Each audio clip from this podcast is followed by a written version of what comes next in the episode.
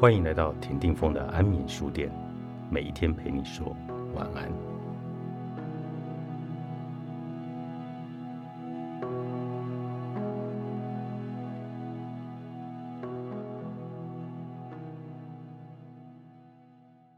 人类是一种以提升自我重要感为生的动物，所以才会不断向身边的人展现自己，借此提升自己的重要感。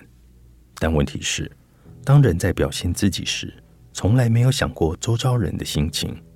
大家都喜欢提升自己的自我重要感，却对满足他人的自我重要感丝毫不感兴趣，所以才会自顾自的说话，而忘了聆听。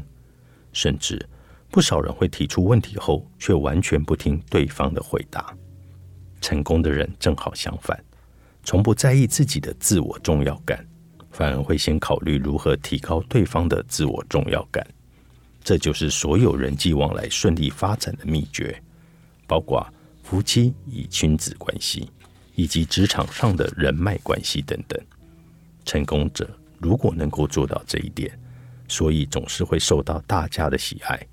只要能够提升对方的自我重要感，就能受到对方的喜爱。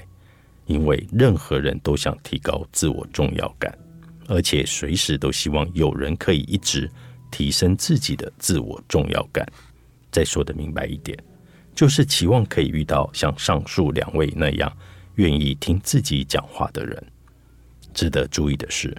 成功的人虽然将提升对方的自我重要感放在第一位，但这并不表示他们对自己的自我重要感就毫不关心。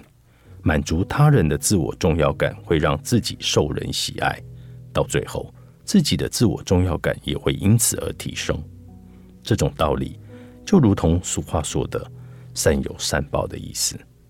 能做到这一点，就可以算是一个交际的高手。至于我自己，有时也会自顾自的讲个不停。每当这种时候，我就会自我反省：哎呀，又做错了。秉持着取悦他人的想法而说话不停的人，最好都要有人自我反省这种做法是否妥当。虽说如此，但话说太多的我，其实也想听听别人说话，借此了解更多有趣的新事物。自己所说的话，对自己来说。完全没有任何新鲜感或意义，这种时候，聆听变成了接收新讯息的管道，而且还能借此提高对方的自我重要感，连带的也提升自己的自我重要感。如此说来，聆听确实是一件只有好处没有坏处的事。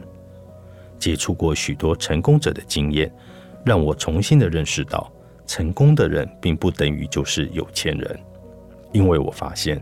很多人明明拥有庞大的财富，看起来却一点都不幸福；又或者，很多有钱人总是一副小气的样子，完全不受任何人的尊敬。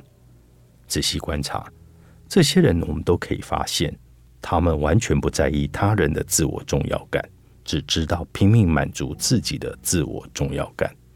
甚至有些人会利用自己的地位和财富，强迫别人。来满足他的自我重要感。虽然有些人不情愿的照做了，但有钱人也不是傻子，心底也明白这只是强迫来的，自己并不受欢迎。这种自觉会造成他的自我重要感变得很低落，但这反而会让这些人更想得到认同，更想满足自我重要感，因此更加以强迫的手段来达到目的。有钱人即使自我中心。往往旁人也不会说什么，久而久之，这些人变得只会指使他人。到了这种时候，那些所谓真正的朋友就再也不会出现在身边了。留在身边的都只是受钱吸引的人而已。这就是为什么这些有钱人总是孤单寂寞的原因。相反的，说到擅长提升自我重要感的人，最具代表的。应该就属日本前首相田中角荣了吧？大家都知道，他花了很多钱来获得他人的信任，但除此之外，他更是一个擅长满足他人自我重要感的政治家。举例来说，据说他可以默背出许多专家学者的经历，甚至还会在对方孩子生日时送上生日礼物。其他还有像美国前总统克林顿也是，听说他可以让每个和他见面的人都觉得自己是世界上最重要的人。这种能力对政治家而言确实帮助非常大。无论是日本前首相田中或美国前总统克林顿。他们都将自己的这种能力用于满足他人的自我重要感。这种行为对于身份地位越高的人来说，本来就很容易。但事实上，大家却越是位居高位，越不愿意这么做。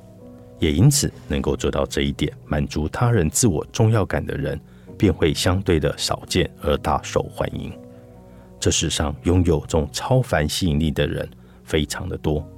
但我并不认为这些人全部都擅长满足他人的自我重要感。但越是能够做到这一点的人，将成为永远具备超凡吸引力的真正成功者。